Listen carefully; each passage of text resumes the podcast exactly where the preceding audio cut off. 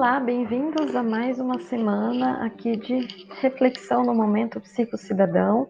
Meu nome é Marília Pisa, sou psicóloga e hoje vamos refletir um pouco sobre a questão da dependência química. Mas antes vamos fazer uma diferenciação entre uso, abuso e dependência, porque há aí uma grande diferença entre esses três itens. Por exemplo, no uso, é, se caracteriza a administração de qualquer tipo de substância, podendo ser rotineiro ou não. Então a pessoa tem o primeiro contato, mas não necessariamente faz o uso frequente e também não é percebido nenhuma atividade social ou algo prejudicado em seu dia a dia, em sua vida. Já no abuso, o usuário já tem um padrão de consumo que aumenta o risco aí de problemas sociais, físicos, é, podendo levar a uma, a uma dependência em si. Já é possível perceber algumas consequências sociais do consumo. Já na dependência, não existe mais o controle nenhum por parte do usuário. O consumo se torna uma compulsão e é possível notar os problemas reais de saúde. A vida do usuário passa a girar em torno da droga porque não é mais uma questão de desejo de consumir, mas sim uma incapacidade de não a consumir. Então aí já instalou uma doença crônica que possui muitos fatores e que deve ser tratada adequadamente. Mas qual, quais os sintomas então, né?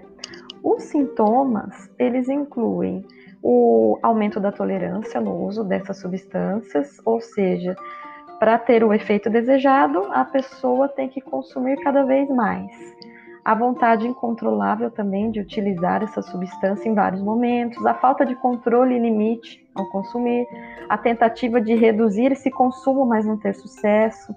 A pessoa também deixa de lado, de lado algumas atividades que considerava prazerosas para realizar outras relacionadas ao vício. E também alguns sintomas de desconforto ao não consumir a substância, que aí entram os sintomas de abstinência, que pode incluir tremores, ansiedade, irritabilidade, insônia, sudorese, entre outros.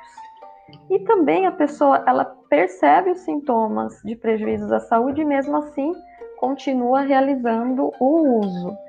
Mas então como que a psicologia pode ajudar?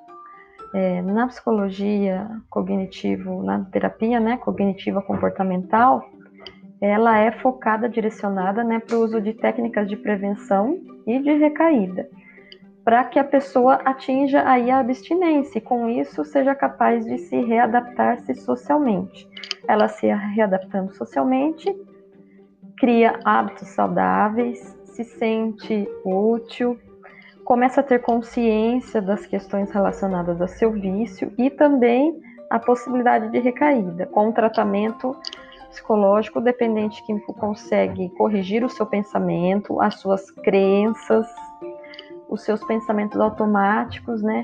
De que talvez a substância é o único alívio para os seus conflitos, é a única fuga acessível e ela consegue aí dominar os problemas e situações que ela considerava insuportável e também buscar soluções que substituam esses padrões de comportamento destrutivo. E assim se adapta a novos padrões, novos comportamentos é, positivos para estar resolvendo e se adaptando ao meio conseguindo procurar saídas mais aceitáveis. E aí vira um ciclo vicioso, mas dessa vez é, positivo, porque ela vai conseguir resolver e superar todas as suas dificuldades sem necessariamente é, usufruir de alguma substância é, prejudicial à sua saúde. Se você se encaixou em algum desses sintomas, é, não hesite em procurar uma ajuda, fazer uma avaliação, para ter aí um olhar profissional para ajudar no seu tratamento, para você ter um novo olhar, né? Um olhar é, técnico, um olhar de conhecimento, tá? Para assim poder lidar de forma mais clara com as suas questões. Se vocês tiverem dúvidas, pode estar entrando em contato comigo pelas redes sociais, como Marília Psicolife, ou pelo celular 14 99680 3408. Espero que vocês tenham uma ótima semana e até breve.